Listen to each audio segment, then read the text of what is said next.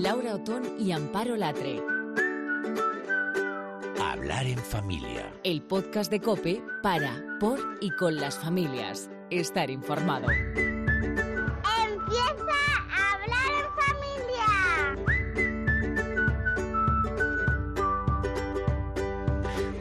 Hola, hola, hola, hola. ¿Qué tal? ¿Cómo estás? Bueno, pues nosotras felices de mirarte a los oídos un podcast más. Hola, Amparo, ¿qué tal?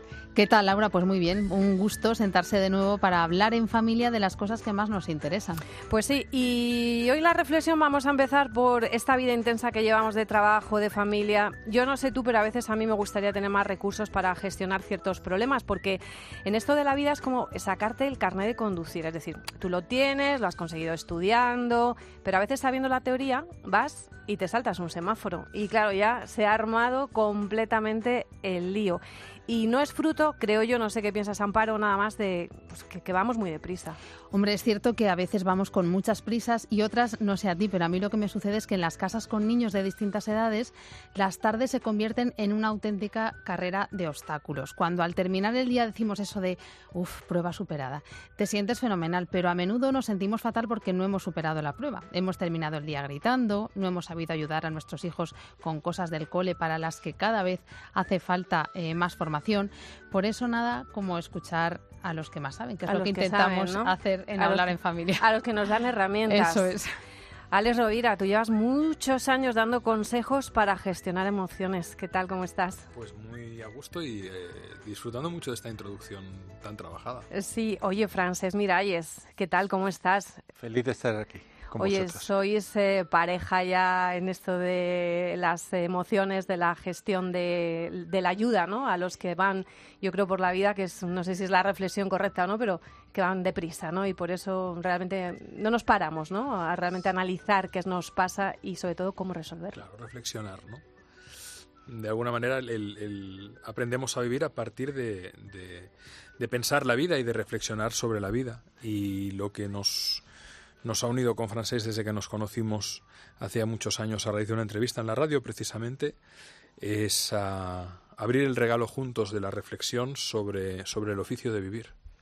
Y estáis aquí porque habéis sacado un libro que yo no sé si habéis hecho, a lo mejor meto la pata, no sé si habéis hecho ya algo con niños, no es la primera vez, ¿no? Es la primera vez. Hicimos El bosque de la, de la sabiduría, que era un cuento dirigido también a, a niños, adolescentes, pero este formato y este estilo no lo habíamos abordado. Uh -huh. no. Cuentos Concretamente para el cuento no. O sea, sí que era una novela que podía ser entre juvenil, un poco para todas las edades, pero aquí sí que es la primera vez que nos ponemos en el territorio del cuento y, y de los niños, aunque no solo para niños. Pero eh, ojo, porque los adultos que se metan en el libro también van a encontrar. Igual. O sea, es, es un, son cuentos. Yo creo que se pueden leer a distintos niveles, ¿no? Podríamos decir. Eh, es como esas películas de dibujos animados en las que los niños se quedan con unas cosas, los adultos con otras. Y hay guiños para, yo creo que para todas las edades, ¿no? Sí, y de hecho ya nos hemos encontrado con personas que han comprado el libro y que nos han, nos han escrito, nos han llamado, nos han venido a ver y nos han dicho, mira, yo lo compré pensando en mis hijos, pero he empezado a leerlo y me lo he acabado yo y además me lo voy a llevar a la empresa, de verdad, ¿eh? ayer me pasó con dos personas, una mujer y un hombre y por separado. Dice, porque quiero trabajar con esto, a raíz de estos 35 cuentos podemos trabajar el compromiso, la confianza, la transformación, eh, la, la, visión a largo plazo y, y me hizo muchísima ilusión.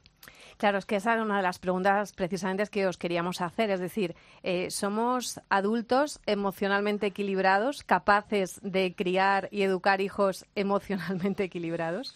Bueno, eh, nacemos mujeres y hombres, pero devenimos humanos en un trabajo en la conciencia y tú puedes ser la hija o un hijo de una persona sabia, lúcida, bondadosa, templada y equilibrada y en cambio venir con un bagaje hormonal o atávico o de constelaciones familiares que tienes otro temperamento. La conciencia es una conquista que se hace continuamente y mismo una persona que la puede haber conquistado por un tema de deterioro mental la puede perder en, en su, en su vejez.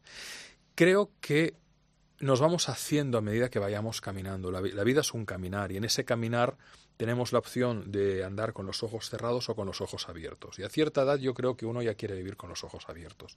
Y se da cuenta de que en la sabiduría de los clásicos, de que en la sabiduría de las humanidades, de que en la sabiduría de los cuentos tradicionales hay una mirada al ser humano, al, mundo, a la vida, muy útil, y que ha pervivido durante muchos años. Y en este mundo tan agitado en el que vivimos, detenernos a leer un relato breve que te invite a abrir ventanas en tu manera de percibirte a ti, a los demás y a la vida, siempre se agradece. De hecho, eh, en la tradición oral, antes de que las cosas se pusieran por escrito, eran los, los cuentos los que eran los portadores de los valores y de la sabiduría que servían para instruirnos no, no solo a los niños, sino para recordar a los adultos cuáles eran los órdenes del amor para el equilibrio de la tribu. ¿no? La verdad es que los cuentos eh, nos ofrecen un formato con el que es muy fácil llegar no solo a los niños, por supuesto, pero como decíamos a todo el mundo, ¿no? ¿Qué es lo que tienen los cuentos o las historias, eh, pues no muy largas, que, nos facilitan el, el, lanzar un mensaje, el hacer llegar una moraleja, el invitar a la reflexión?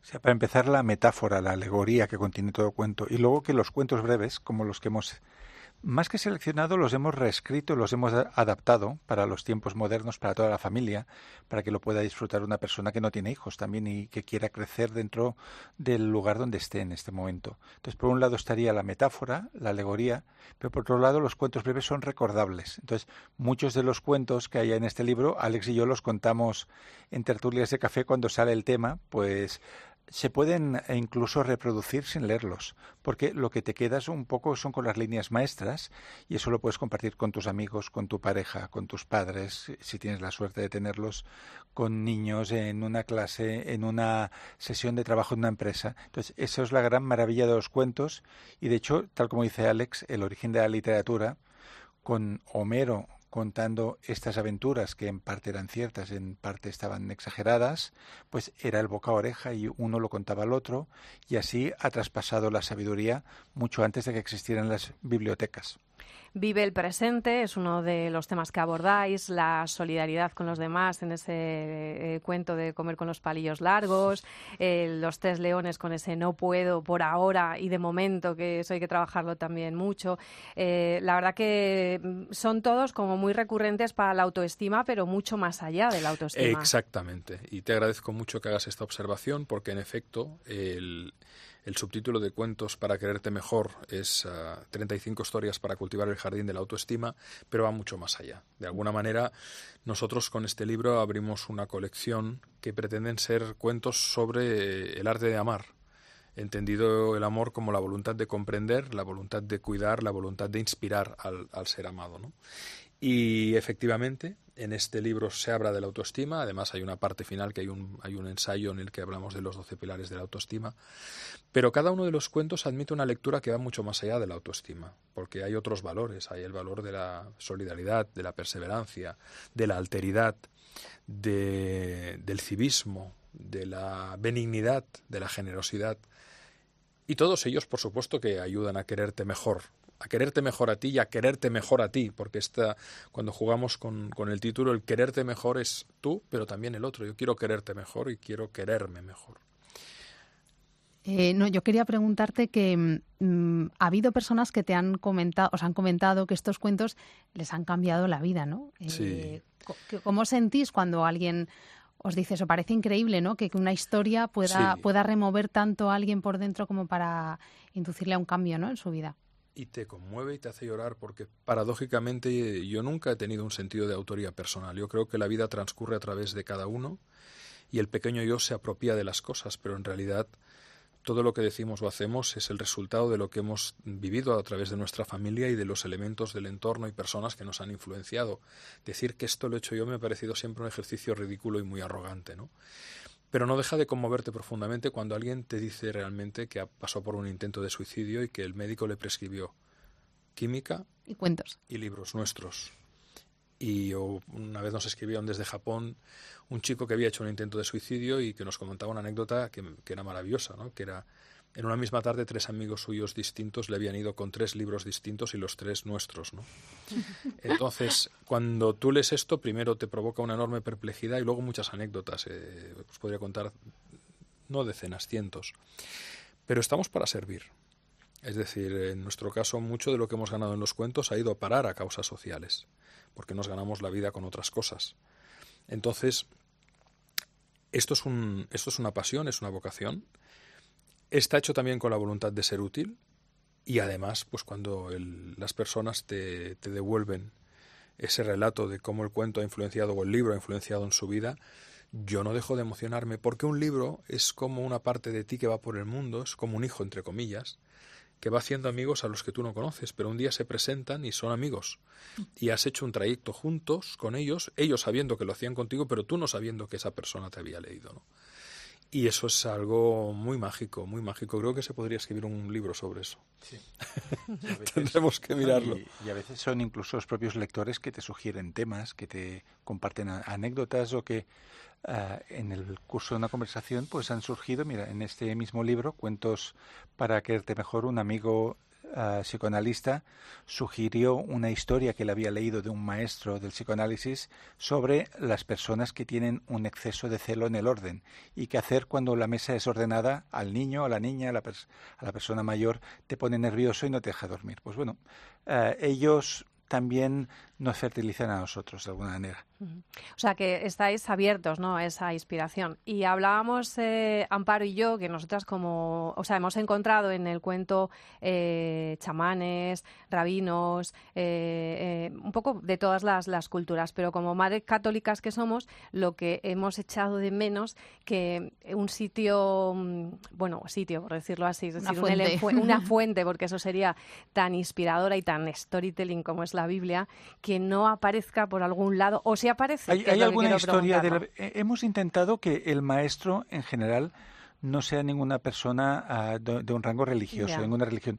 Pero hay algún cuento de la Biblia, creo que el del Padre Pino, no, Sí. no de la Biblia, pero del cristianismo, Sí. que está adaptado con, ah, creo que lo hemos llevado a la antigua Grecia, en ese caso. Y ese es un cuento cristiano. Pero hemos intentado que no hubieran cuentos exactamente ni musulmanes ni budistas, sino que fueran cuentos para toda la humanidad. Pero hay alguno que viene del cristianismo y que lo hemos adaptado igual que todos los cuentos del libro, para que hubiera una unidad ah, un poco que fuera para cualquier tipo de lector. Además, en nuestro caso, y hablo por mí, yo he sido formado en el humanismo cristiano y de alguna manera en la lectura tanto de, de este libro como de otros libros, como puede ser Los Siete Poderes, hay claramente una impronta humanista cristiana ah, que muchas personas han sabido ver y reconocer. Por lo tanto, eso forma parte de nuestro, de nuestro ADN espiritual.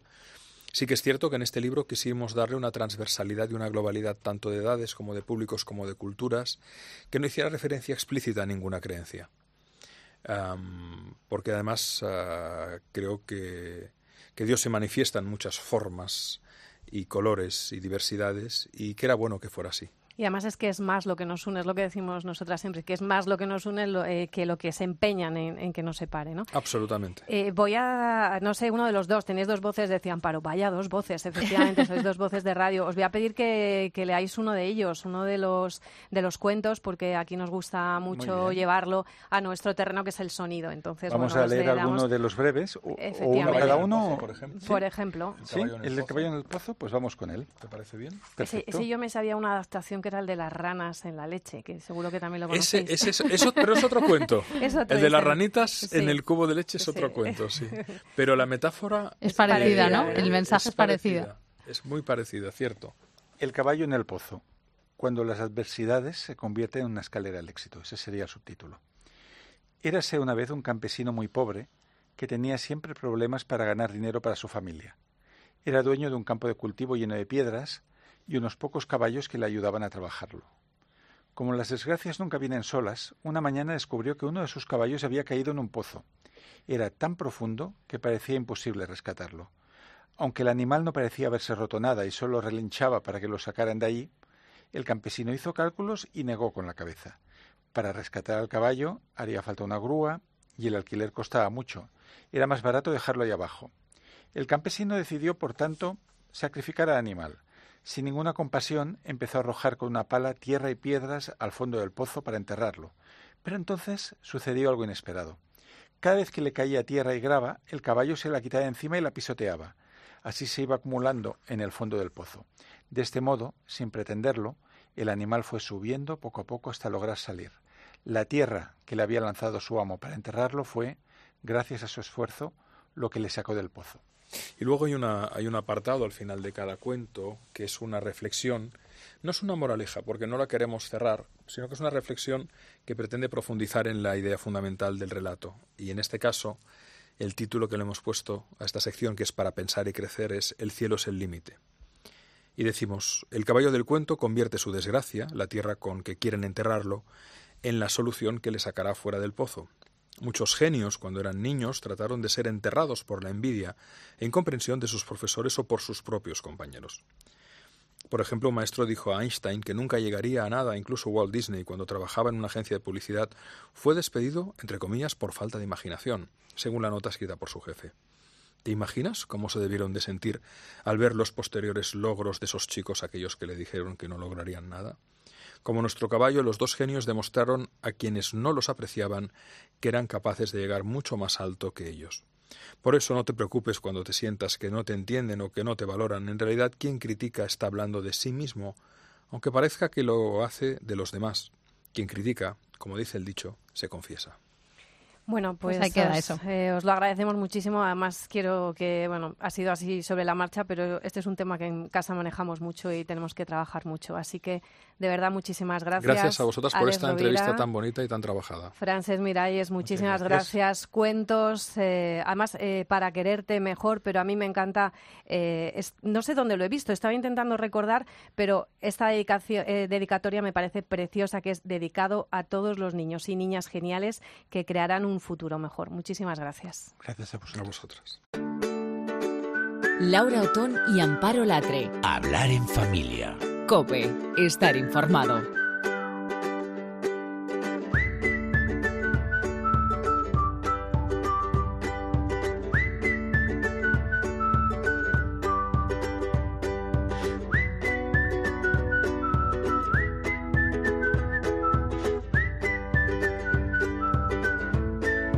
Hablar en Familia un día más queremos también hablar de educación, bueno, como si no todo fuera educación y en realidad todo está interconectado. Pero bueno, es verdad que los padres tenemos acceso a mucha información sobre este tema. El debate educativo, metodologías, maestros que se hacen famosos. Estamos al corriente, Amparo, yo creo, de todo ello gracias a los medios de comunicación, pero además tenemos la posibilidad de entrar a menudo en el aula de nuestros hijos y participar de su día a día en la escuela.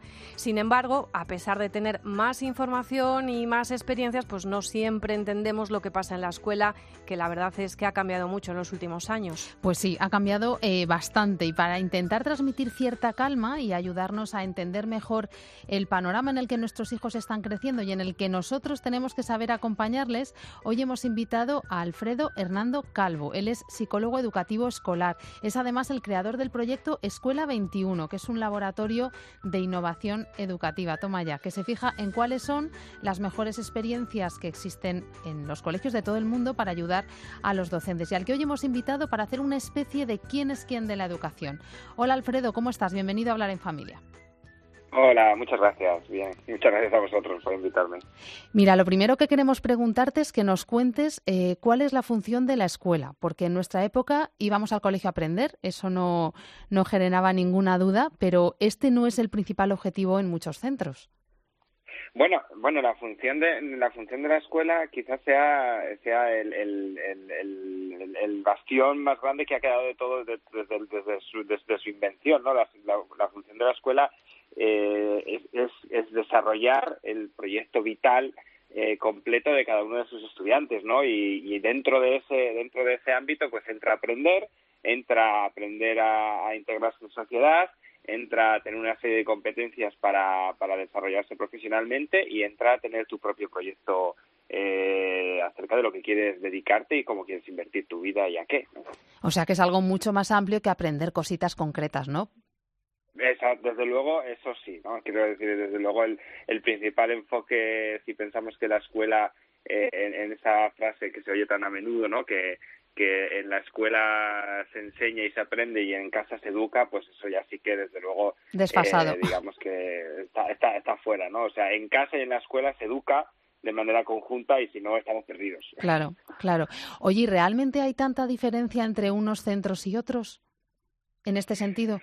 Pues la verdad que este es uno de los temas más más eh, eh, más peliagudos y, y, de los que muchas veces pasamos de largo cuando se habla en términos de educación y en términos de resultados globales, ¿no? Porque es verdad que cuando miramos el, el, los, los resultados en la investigación acerca de cómo se explica el éxito académico en la vida de un estudiante, ¿no? Desde que empieza hasta que termina la escolarización básica, vemos que hay vemos que hay tres grandes elementos, ¿no? Que son uno es el entorno socioeconómico, otro es, eh, digamos, la, la, predisposición biogenética, biológica de, de, cada persona, y el último son los agentes, ¿no? Y en esos agentes están la familia y la escuela.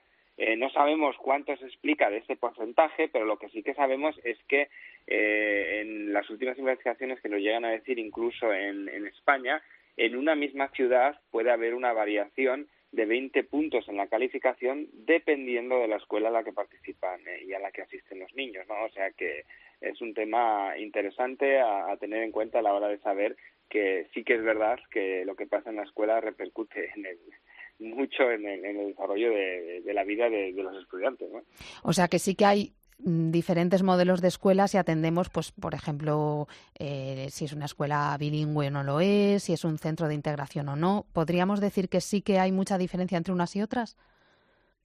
Bueno, yo más que más que en esos calificativos que son calificativos, digamos, de oferta formativa, ¿no? Eh, uh -huh. eh, yo creo que el gran el, el, gran momento que estamos viviendo, que, que se refleja, pues, por ejemplo, en este eh, en este en esta emisión que estamos teniendo ahora o en todo lo que está pasando como bien has introducido tú con eh, con el con el programa es decir el gran momento que estamos viviendo es que hemos pasado de, de conseguir en el siglo XX en España la escolarización universal y es que todos los, los niños y las niñas estuvieran en, en la escuela y ahora hemos pasado a, a, tratar de lograr la personalización del aprendizaje, uh -huh. que es tratar de cubrir y satisfacer las necesidades de, de, de, aprendizaje, lo que necesita cada uno de los estudiantes, ¿no? Y para uh -huh. eso es por lo que están ocurriendo todo este tipo de nuevas metodologías, uh -huh. todo este tipo de, de usos distintos de estar en el aula, porque porque ya no se trata de que todos los niños y las niñas estén haciendo lo mismo de la misma manera, todo en el mismo momento, al mismo tiempo, sino que estamos tratando de adaptar para que cada uno de ellos llegue a despertar su máximo potencial, ¿no? Y por eso las escuelas están pues en un proceso de cambio y, utilizando distintas metodologías. Eh, iba a preguntarte ahora por esas metodologías que a veces a los padres no, nos traen locos y que no conocemos muy bien tampoco, ¿no? Yo creo que el desconcierto a veces es por falta de, conocimiento. Eh, mm, háblanos de estas metodologías. ¿Cómo trabajan nuestros niños en el aula y, y cuál es esa manera de aprender tan distinta como lo hacíamos nosotros?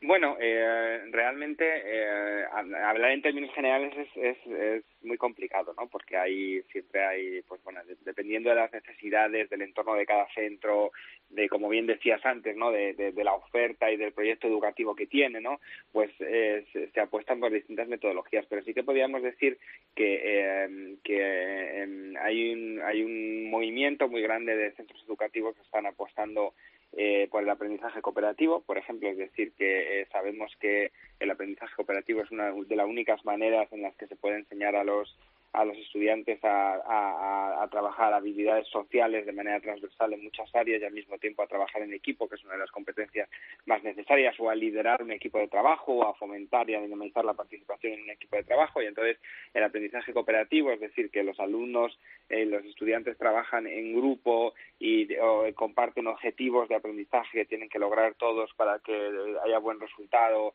de ese grupo y la calificación también en, de, de, una parte de la calificación de esos alumnos se puede se puede eh, organizar a partir de ese trabajo en equipo, pues es una de las grandes líneas de trabajo que se está impulsando porque porque se está viendo sus, sus beneficios, ¿no? Otra de las grandes líneas, digamos, que obedece a buscar actividades variadas, más conectadas con la realidad, que sean distintas, que no se lo sea rellenar huecos de actividades eh, y subrayar ideas en el cuaderno y para eso pues está trabajando pues eh, desde de lo que llamamos no proyectos con la creación de aprendizaje basado en proyectos o con paisajes de aprendizaje que lo que hace es pues eh, dibujar itinerarios de actividades variadas donde distintos alumnos pueden ir eh, siguiendo distintas actividades y no todas las mismas no uh -huh. eh, otra de las grandes líneas que se está trabajando es el aprendizaje y servicio que tiene que ver con eh, vincular eh, proyectos que además tengan una repercusión en el entorno inmediato y social y que obedezcan a, trabajar contenido y competencias y además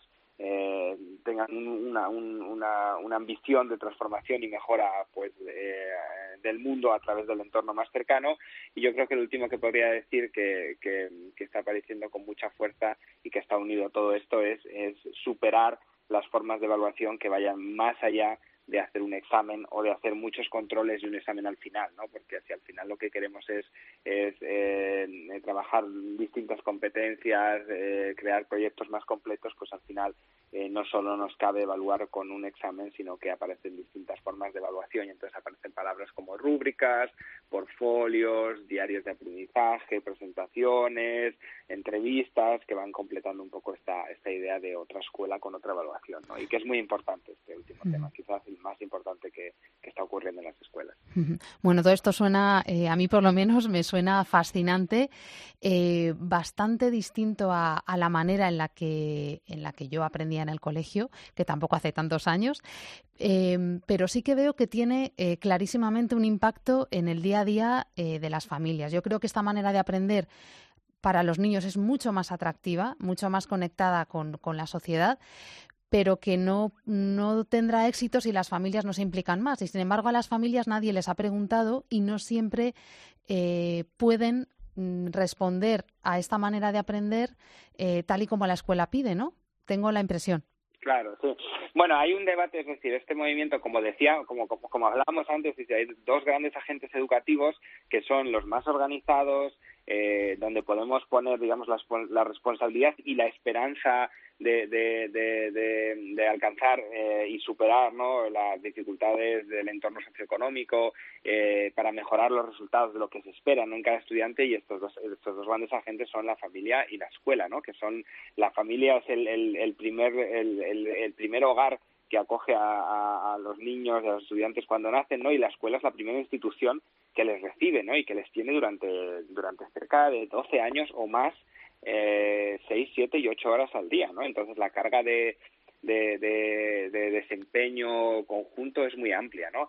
Eh, y esto esto significa que, eh, bueno, lo, lo, primero, la verdad es que eh, es verdad que la escuela de, de, lo que está pasando en la escuela es muy distinto a lo que pasaba en la escuela hace 20 años. ¿no? Yo creo que esta imagen de que la escuela no ha cambiado nada es, eh, no es verdad. Es una mentira. ¿no? la escuela ha cambiado mucho, están pasando muchas cosas y uno tiene que asomarse mm. a las escuelas y a las aulas para verlo. ¿no? Y la siguiente gran idea es que eh, muchas familias nos preguntamos por, por la elección de centro. ¿no? Es decir, ¿y cuál es el colegio para mi hijo ante estos cambios? ¿no? Y a mí me gusta mucho eh, pensar y, y, compartir con las familias que eh, el mejor colegio eh, para nuestros hijos es aquel en el que nosotros, digamos, nos informamos, eh, comprendemos y participamos del proyecto educativo del centro. ¿no? Y esa escuela puede estar más cerca o más lejos de tu casa, eh, puede ser de distinta titularidad, pero lo más importante es que tú te informas, comprendes y participas, ¿no? Porque hay muchísimos debates eh, que están teniendo lugar, y esto es una buena noticia que estén ocurriendo estos debates eh, educativos en pequeña escala en cada escuela sobre, sobre los deberes, sobre la metodología, pero es necesario que estemos ahí para poder hacerlo junto a los docentes, ¿no? Como tú bien decías, a veces, a veces las metodologías no, no, no son las quizás las más idóneas para la vida en familia, pero es necesario que los docentes también lo sepan, y es necesario que se pueda generar este diálogo eh, porque por mucho que lo creamos, eh, los docentes eh, desde luego son eh, muy buenos profesionales y los estudiantes están en muy buenas manos y es necesario hacer este cambio juntos, ¿no? Desde los educadores y las familias. Bueno, Alfredo, yo creo que sí que has aportado cierta calma, que era uno de los, de los objetivos que teníamos con la, con la entrevista. Nos has dado mucha información y algún consejo interesante y es que tenemos que bueno, que funcionar en equipo con la escuela y cuando algo genere incertidumbre o inquietud, pues comunicarlo, ¿no? Para poder ir ajustándonos juntos, ¿no? Porque si, si efectivamente si en la escuela pasa algo que, que luego en, casa genera mm, bueno, pues desconcierto o incluso malestar, pues hay que comunicarlo para ir, ir cambiando cosas, ¿no? Tanto en la escuela como en casa. Yo creo que antes de que cunda el pánico es importante usar los casos de comunicación, claro que, sí. que son muchos y muy variados y, que creo que que, hay muchas oportunidades, ¿no? Las AMPAs, los consejos escolares, son grandes espacios donde se puede generar ese debate y, que no monopolice el debate, no se monopolice el, el, debate sobre el gran pacto por la educación cuando hay mucho debate y muy rico y muy bueno en cada escuela. Claro que sí. Alfredo Hernando Calvo, gracias por estar en, en Hablar en Familia. Esperamos que no sea la última vez. Te llamaremos más adelante para seguir hablando de educación. Hasta la próxima. Hasta la próxima. Un saludo.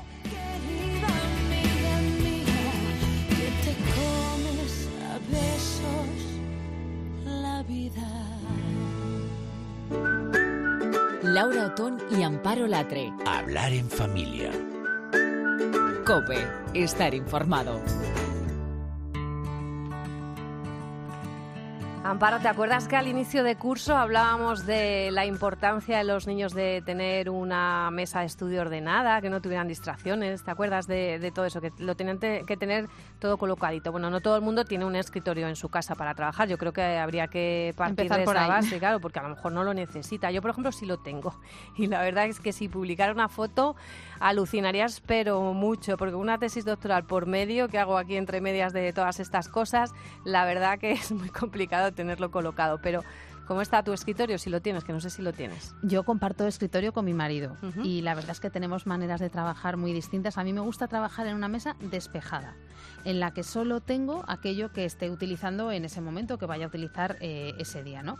Porque es lo que a mí me ayuda a concentrarme. Y eso es lo que intento eh, transmitirles a mis hijos, pero en mucho caso no me hacen. Son tres, con tres maneras de ser diferentes, tres caracteres diferentes y tres escritorios diferentes. Bueno, bueno, bueno, pues para aquellos que tengáis el escritorio en casa de aquella manera, hoy Alicia Iglesias, organizadora profesional que está detrás de esa página web estupenda que nos encanta a nosotros, que es Orden y Limpieza en Casa, pues nos da las pistas para recuperar ese equilibrio en una mesa, como dice Amparo, tan importante. Hay otros que no necesitan equilibrio, pero si lo necesitas y sobre todo para poner eh, un poco de orden si eres autónomo, que se- seguramente muchos tienen la oficina también en casa. Bueno, sea cual sea tu escritorio, esto te interesa.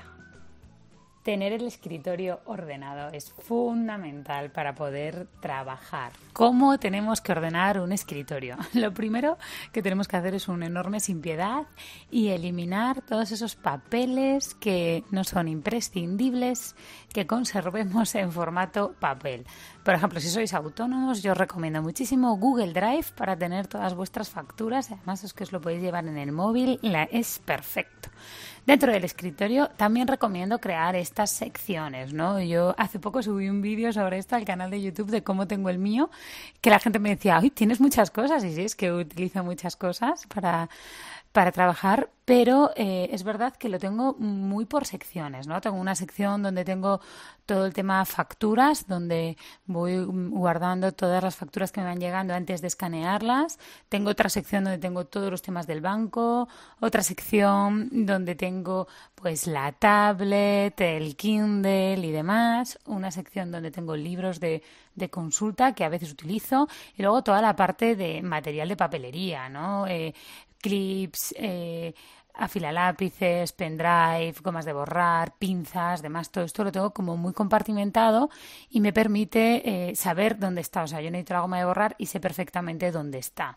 Yo trabajo en un espacio de 75 centímetros, así que cuando la gente me dice que no le entran las cosas en el escritorio, no me lo creo, porque siempre se puede reducir un poquito más y os aseguro que creando las secciones y dejando la mesa totalmente despejada, solamente con el ordenador, para que tengáis al lado el, el papel, la agenda o lo que utilicéis, eh, es fundamental y os va a optimizar muchísimo los tiempos de trabajo, porque os vais a distraer muchísimo menos. A mí me viene fenomenal no tener casi nada, eh, tenerlo como un poquito en blanco, ir sacando, ¿no? Yo trabajo en un buró con un espacio donde tengo todo almacenado, voy sacando y según saco guardo. Es la mejor manera, a mi parecer, para tener el, el escritorio perfecto.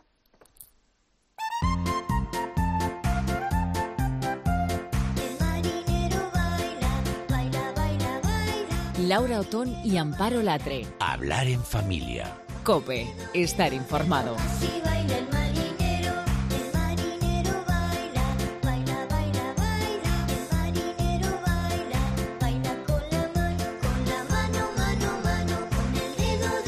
Ay, qué recuerdos de esta canción. No la hemos cantado ni nada, ¿eh? Madre mía. Una de las cosas a las que nos enfrentamos cuando los niños son pequeños es el consumo de material digital, es decir, lo que hay en la red. Hay muchos padres que optan por el teléfono o la tablet para entretenerles en momentos puntuales cuando son muy pequeñitos, ¿eh? porque estas canciones, como estamos escuchando, son canciones dedicadas a los más pequeñines pequeñines. Entonces, conviene tener claro, yo creo como madre, a mí me preocupa, qué hay detrás de los contenidos que ven nuestros hijos. Esos contenidos, y yo creo, Amparo, que deben ser seguros lo primero y desde luego aportarles algo también para su crecimiento cognitivo. Si eso ocurre y se combina de manera estupenda, pues muchísimo mejor. Desde luego, seguro que si son son muy pequeños, les has puesto alguna vez la vaca Lola, el pollito pío. Son dibujos eh, contenidos en un canal de YouTube que se llama El Reino Infantil. Y casualmente su fundador ha estado aquí en España y en Hablar en Familia hemos querido conocer cómo se trabaja para dotarle de contenidos a este canal que en España tiene, atención Laura, 716.000 suscriptores con 23 millones de visitas mensuales. Sí, sí, es increíble. Hay vídeos como La Granja de Zenón que tiene 49 millones de visitas. Sí, sí. Pues con estas cifras a amparo, pues queremos saber quién, quién está detrás. Detrás está Roberto Pumar. Eh, el reino infantil, para que lo hablemos en términos un poquito más eh, grandes, eh, es, como el, es como Disney, ¿no? Es una marca paraguas y adentro tiene distintas propiedades. Una se llama La Granja de Zenón, a donde está la vaca Lola y otros famosos, Percherón, Bartolito y distintas canciones, que es todo lo que tiene que ver con la granja. Después hay otra que se llama El Zoo, donde está Cuidado con la Bomba y otros éxitos. Y, así tenemos distintas, eh, digamos, propiedades, o sea, distintas familias que conviven adentro del reino infantil. Ahí los chicos, lo que ocurre es que cuando un, un nené encuentra un video del, del, reino infantil que le gusta, lo que hace, digamos, eh, la aplicación es empezar a recomendarles otras canciones del reino infantil. Entonces, eh, si te gusta esta, probablemente te guste aquella. Eh, esto que hablamos, no sé si lo han escuchado, del tema de los algoritmos, lo que hace justamente YouTube, armar la programación de una forma que eh, según lo que uno está mirando te recomienda lo siguiente. Eh, lo que ocurre con, con, los chicos y con los adultos en general es que más del 65% del próximo video, supongamos que elegimos la vaca Lola, el próximo video que voy a escuchar está en, en, lo que vemos en el costado, que se llama el sugerido, esa barra vertical a donde aparecen cuadraditos de videos de sugerido. Entonces es muy importante mm, tener una estrategia para hacer que eh, los videos aparezcan en el sugerido, que es desde donde la gente normalmente elige al próximo video. Eh, lo que nos preguntamos los padres siempre cuando caen nuestros, en nuestras tablets, en nuestros móviles, una herramienta como esta, es qué hay detrás. Es decir, si lo que hay realmente es de confianza, si es un contenido que se puede bueno, pues dar a los niños eh, prácticamente, como yo digo, sin una supervisión continua, es decir, una previa supervisión para ver qué es lo que están viendo, pero luego puedo confiar en, ello para que el niño siga consumiendo este, este tipo de dibujos. Entonces, lo que me gustaría que, bueno, este precioso eh, acento que tú tienes nos denota que, vienes de Argentina, eh, pero ¿qué es lo que hay detrás del reino infantil? ¿Hay un grupo de pedagogos? ¿Cómo trabajáis cada, cada vídeo? Bueno, todo, eh, digamos, hablando del comienzo, por supuesto, de un compositor, alguien que escribe la canción y alguien que después la, lleva a la música, ¿no? Ese es el comienzo, hay una idea en general eh, a veces producíamos, al principio producíamos canciones que tenían que ver, porque nosotros hacemos canciones para los chicos, pero también hacemos canciones para los papás y para los abuelos. Nos damos cuenta que atrás del reino infantil hay toda una, una comunión, toda, eh, todo un momento social en el que los niños se ponen a mirar, pero los papás están atentos a qué es lo que están mirando, más en esa edad preschool. Entonces también le damos el gusto a los papás de hacer las canciones por ahí que antes escuchaban de Hola Don Pepito o alguna de las que consumían, claro, la gallina, la gallina turuleca, eh, todas esas canciones que fueron éxito que también forman parte de, de nuestro repertorio. Ahora, cuando esto se empezó a transformar en lo que se transformó en el, en el canal número uno del mundo en español, eh, algo, digamos, tan grande y, de tanta responsabilidad, es indudable que empezamos a entender que teníamos que eh, agregar profesionales que, que aparte de, conseguir, de hacer canciones exitosas, teníamos una responsabilidad social en la cual, eh, digamos, teníamos que convocar gente que no tenía que ver con el proceso creativo que hasta que normalmente nosotros teníamos en la compañía discográfica, ¿no? Eh, entonces, ahora lo que hacemos es convocar justamente a eh, psicólogos, psicopedagogos, eh, para curar fundamentalmente las canciones. Tenemos de distintas partes del mundo, les mandamos qué te parece esta canción, qué te parece hablar de esto. ahora, para nosotros nada es más satisfactorio que de repente ver que eh, una canción tiene millones y que a la vez tiene un buen mensaje. Y de esas canciones tenemos muchísimas. Eh, por ejemplo, eh, en el Back to School pasado sacamos una canción que se llama En la escuela y esa canción justamente hablaba del compartir, del aprender, de todo lo que tenía que pasar cuando un chico va a la escuela por primera vez, ¿no? Y, fue exitosísima, no, sé, tiene más de 50 millones de, vistas eh, y, sin embargo tenía valores. Ahora, cuando el chico escucha, por ahí si yo le tengo que decir, eh, a ver, tenés que compartir, el chico se me va corriendo porque le da bronca, no, no, mis juguetes son míos, pero si uno le pone al personaje que quiere y eh, en una canción divertida y en algo bailable y en algo, digamos, eso es lo que nosotros eh, pensamos, ¿no? Poner el divertimento muy por delante, o sea, y el mensaje de enseñanza, digamos, digamos, socavado, ¿no? estamos hablando de, hablas de 50 millones de descargas, 45 millones de descargas. Esto es muy difícil conseguirlo. Yo no sé si los primeros sorprendidos sois vosotros. Sin lugar a duda, sin lugar a duda. Eh, eh, eh, hace muchos años yo hablaba con mi director digital y le decía si pensaba que podíamos estar entre lo que podíamos llegar, o sea, cuando estábamos más o menos como 1600, 1700 en el ranking, si pensaba que podíamos llegar a estar en los, entre los 500.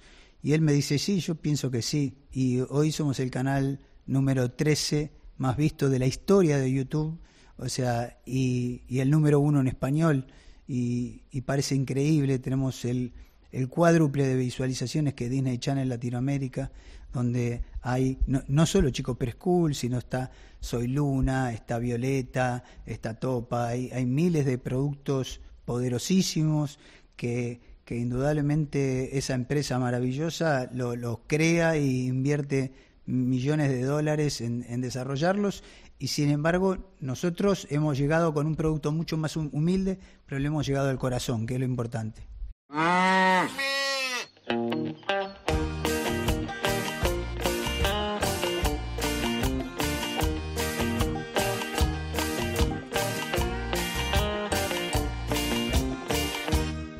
Feedback que recibís de los padres, qué os cuentan, qué os piden? ¿no? Porque me imagino que ya con esas descargas habrá una comunicación, ¿no? ¿Se escriben, os cuentan, os piden? Sin duda, eh, gran parte del éxito justamente tiene que ver con la interactividad. Yo digo que el 60% de nuestra empresa la manejamos nosotros y el 40% la, la manejan los usuarios. Tenemos tres personas exclusivas que están más de 8 horas por día, inclusive sábado y domingo, eh, respondiendo todos los mensajes. Una de las cosas que hacemos es el primer control parental, o sea, si vos escribís un mensaje en el reino infantil y decís una mala palabra, tenemos bloqueadores automáticos por un lado, después si pasás el bloqueador automático eh, vas a, a, otro lugar donde nosotros leemos los mensajes antes de publicarlos y recién ahí salen. Entonces, digamos, por un lado, producimos eh, esto, lo que, lo que sabemos que los padres necesitan, un lugar seguro donde eh, no haya, digamos, riesgo, donde haya confianza, eh, donde vengan y vuelvan, y para eso necesitamos escucharlos mucho. Lo que tiene de maravilloso nuestro próximo éxito tiene que ver con lo que seguramente la gente nos va comunicando nos van diciendo por ahí, ¿y por qué este no se casa con aquel? O sea, esto de, participar del guion es algo maravilloso, de, de, participar de la canción. Tendrían que hacer otra canción nueva de la vaca Lola. Bueno, la estamos haciendo, ya la estamos haciendo. Pero yo te voy a decir por qué, porque cuando la has puesto en tu casa para, para llegar a esos 50 millones de veces, en tu casa la has puesto como mil veces también, ¿sabes? Entonces ya estás de la vaca Lola. Sí, sí. Bueno, muchos padres, nosotros sabemos todo lo que pasa dentro de las casas porque los padres nos cuentan, por ahí muchas nos llaman eh, o nos escriben, dice, ay, qué lindo, dice, ya vi el video, dice, lo voy a ver cuando se despierte el nene. O sea que la mamá lo miró antes que el nene se despierte y, ya, digamos, le interesa participar de, de esto socialmente. Y, después otros padres nos han dicho eh, estoy medio loco dice estoy en estoy trabajando y estoy cantando supongamos Bartolito, Bartolito o, Percherón y, bueno sí claro uno ya el, nene otra vez otra vez otra vez y, y el papá digamos se divierte hasta que llega un momento que se vuelve loco no Oye, ¿cómo es el mercado europeo? ¿Cómo lo percibís vosotros? ¿Cómo es España? porque al final, claro, el, lenguaje, quizás no sé si en otros países también, porque hay, se, vamos, en Europa se está aprendiendo mucho español también, y es verdad que hay un mercado como aprendizaje, fíjate, de la lengua también me parece muy interesante. Pero en España, ¿cuáles ves las necesidades que hay? ¿Es diferente a Latinoamérica? Eh, bueno, por un lado, sabemos, y ustedes lo saben perfectamente, que la natalidad aquí en España es mucho más baja que en Sudamérica, con lo cual nosotros medimos índices de, por un lado, de población y por otro lado de, audiencia, y nos da que, sabiendo la natalidad que hay en España, la penetración de nuestros videos eh, es muy buena.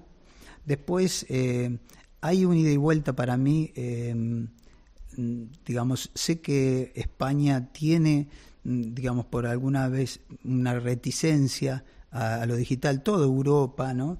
Eh, pero yo creo que eh, España, ¿no? Como líder eh, de la lengua, ¿no? Española y, como ser el país mm, de alguna manera más desarrollado, tiene la obligación de, de meterse fuerte con el tema de las redes, o sea, y o sea porque eh, digamos en, en, todo lo que es las redes se mezcla todo no lo que está en inglés lo que está en francés lo que está en árabe y, realmente tiene que haber eh, digamos una estrategia de parte de toda la lengua española eh, hacia el desarrollo de contenidos eh, porque forma parte de, mantener toda nuestra tradición, ¿no? Porque eh, las redes van y vienen y, mientras que nosotros no hacemos hacia afuera, otros hacen hacia, hacia nuestro lugar, ¿no? Y escuchamos que de repente o estamos escuchando hip hop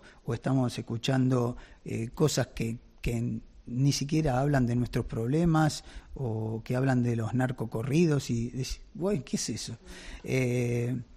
Pero bueno, eh, eh, el mundo está así y, tenemos que, aceptarlo y no se puede ir en contra de esto, así como nosotros cuando éramos discográfica y veíamos que nos pirateaban los discos, eh, decíamos, no, hay que pedirles que nos avisen quiénes son los que se están bajando las canciones en las redes.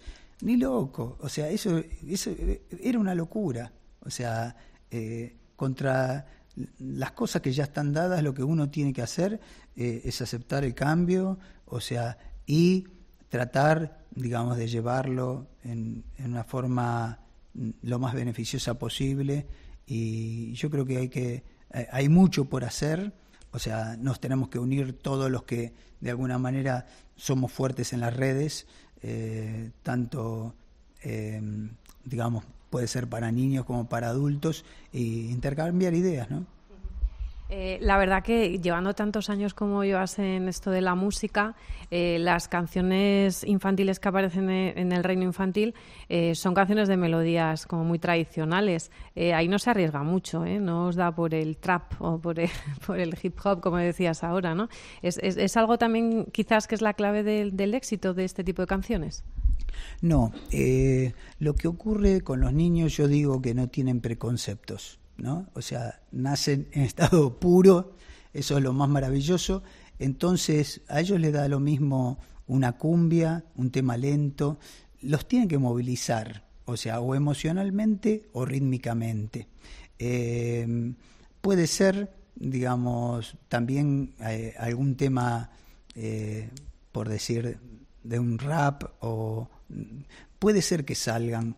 las canciones tienen que salir con naturaleza y por ejemplo, tenemos el twist de los ratoncitos, es un twist muy antiguo, digamos, desde el lado musical, y les encanta. También es otro que tiene como 300 o 400 millones.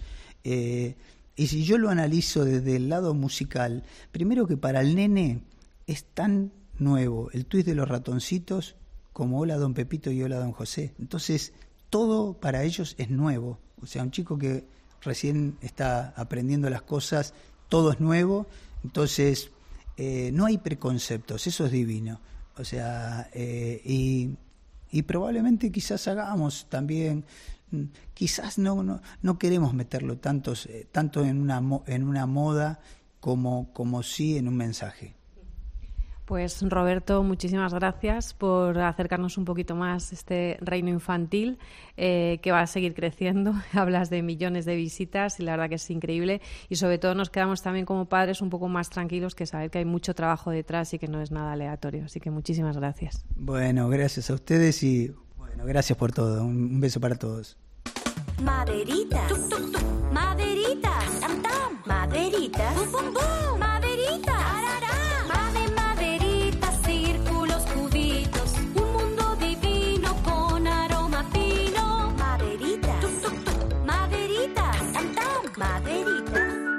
Laura Otón y Amparo Latre. Hablar en familia. Cope, estar informado. Y a pesar de todas las cosas que tienen a su alcance, los niños nos siguen diciendo eso de me aburro, ay, cómo me aburro, es que me aburro, mamá. Bueno, y algunos es que soberanamente se aburren, ¿eh? ¿Cómo afrontas tu amparo esos picos de aburrimiento? Bueno, pues son diferentes en cada uno de mis hijos, ya sabes que tienen distintas edades. A la pequeña lo primero que le pregunto es si quiere algún juguete que esté que no esté a su alcance, que esté no pues, en alto y entonces eh, sin nombrarle nada concreto le, le pregunto que, que me pida lo que quiere. normalmente la verdad es que enseguida se lía solo, sola con con algo.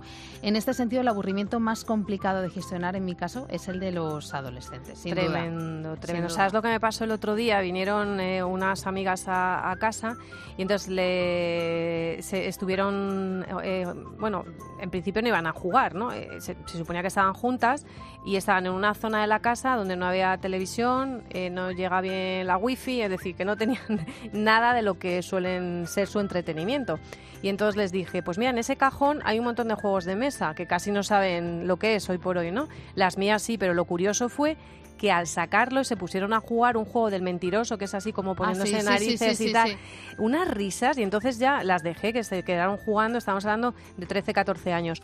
Y entonces les digo, pero ¿cuánto hace que no jugabais a esto? Les digo a las amiguitas. Dice, uy, yo por lo menos cuatro años. Y digo, jolín, mira, con, es decir, estamos hablando que, que han dejado de jugar a El mentiroso tiene mucho, mucho éxito. Bueno, pues es que les encantó. Y me dicen cuando se van, oye, ¿podemos venir otro día? Digo, vamos, fantástico, sin tele, sin wifi. Bueno, nuestra amiga mamá Pelotón Cintamolina nos da también sus consejos que me han, pero que me han encantado. Mira, escucha. Hola amigos, seguro que a vosotros también os ha pasado oír a tus hijos decir me aburro y te recorre el cuerpo un no sé qué. ¿Aburrirse? Pero serán memos. ¿Cómo es posible? ¿Estamos locos? Da igual cuántos años tenga el que lo diga, que es imperdonable. No le echan imaginación a la vida.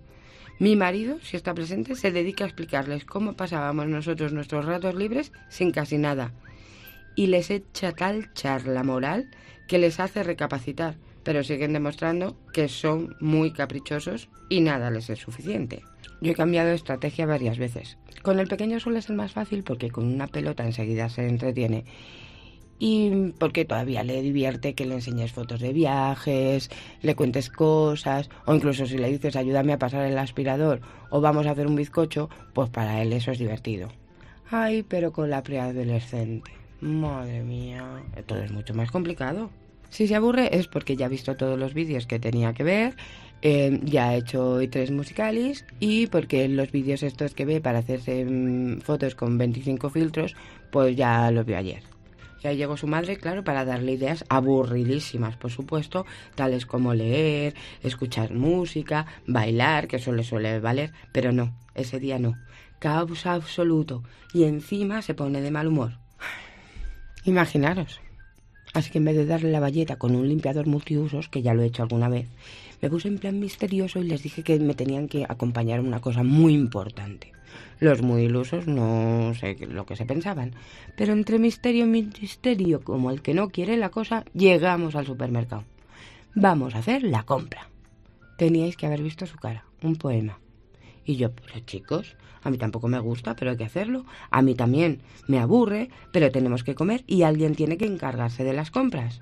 Podéis ayudarme y hacerlo juntos divertido, o podéis que sea lo peor del mundo y así solo conseguimos estar todos de mal humor.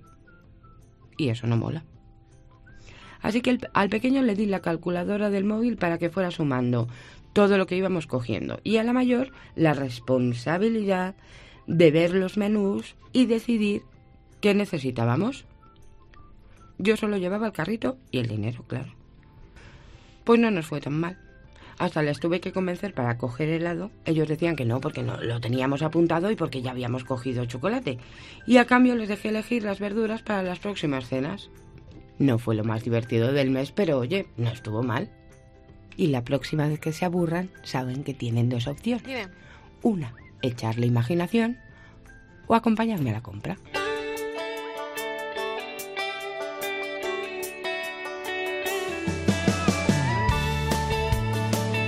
Pues cada uno hace, hace lo que lo que puede, ¿no? Con, con eso. Con lo del aburrimiento, yo eh, hablábamos Laura y yo de lo complicado que es con los mayores. Sí. En casa nuestra pequeña es la mejor medicina contra el aburrimiento, porque los me la vas a dejar. de los mayores no. se derriten con ella, No, así tiene que, haber vínculo, tiene, que haber un sí, vínculo ahí sí, fuerte, como estábamos hablando. Pero la idea de cinta me ha encantado. ¿eh? Yo creo que otro el próximo día, porque en mi, cuando vamos a hacer la compra es una lucha, porque al revés, estas lo que quieren es echar todo en el carro, todo, ¿no? Tengo que explicarles que no, que no puede ser así. Pero mira, con un presupuesto y con una calculadora. No, y como ¿sabes? decía ella, a lo mejor no es el planazo del siglo, pero tampoco, Hombre, tampoco, está, hacerlo, tan mal, tampoco está tan mal. Bueno, Laura, pues hemos llegado al, al final del programa. Hoy hemos hablado de todo un poco, como siempre, y hemos aprendido juntos a hablar en familia, que es lo más importante.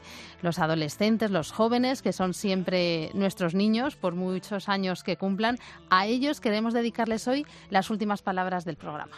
Sí, porque hace unos días en la clausura, el Papa, la clausura del Sino de los Jóvenes, el Papa Francisco mandaba un mensaje precioso. En nombre de todos nosotros, de los adultos, le decía a los jóvenes unas palabras maravillosas. Decía, disculpadnos si a menudo no nos, no os hemos escuchado, si en lugar de abrir vuestro corazón os hemos llenado los oídos. Ay, ¿cuántas veces hacemos esto, Amparo? qué machaque. Como Iglesia de Jesús deseamos escucharos con amor, seguros de dos cosas, que vuestra vida es preciosa ante Dios, porque Dios es joven y ama a los jóvenes, y que vuestra vida también es preciosa para nosotros. Más aún, es necesaria para seguir adelante. ¿Y qué puede decir una madre ante esto? Pues nada, casi silencio. Yo soy Laura Otón. Y yo soy Amparo Latre. Escuchas Hablar en Familia en cope.es.